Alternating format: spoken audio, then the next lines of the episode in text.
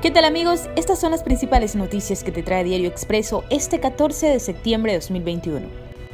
Ecuador avanza en el cierre de salas COVID gracias a la vacunación. La ministra de Salud, Jimena Garzón, dijo este 14 de septiembre que las unidades hospitalarias se están descongestionando y en muchos lugares incluso están cerrando las salas COVID.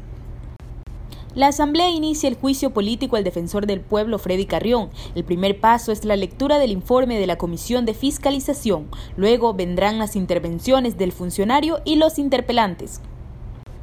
En Guayaquil se ejecuta un operativo para identificar licencias fraudulentas. Aunque la ATM aseguró que no encontró estos documentos, sí retuvo a un conductor de taxi con fines investigativos. Ocurrió en la avenida Barcelona. Y en lo deportivo, la Federación Ecuatoriana de Fútbol enviará un reclamo formal a la FIFA por el arbitraje en el partido Uruguay-Ecuador.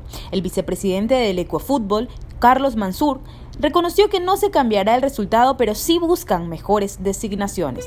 Revisa más información en www.expreso.es.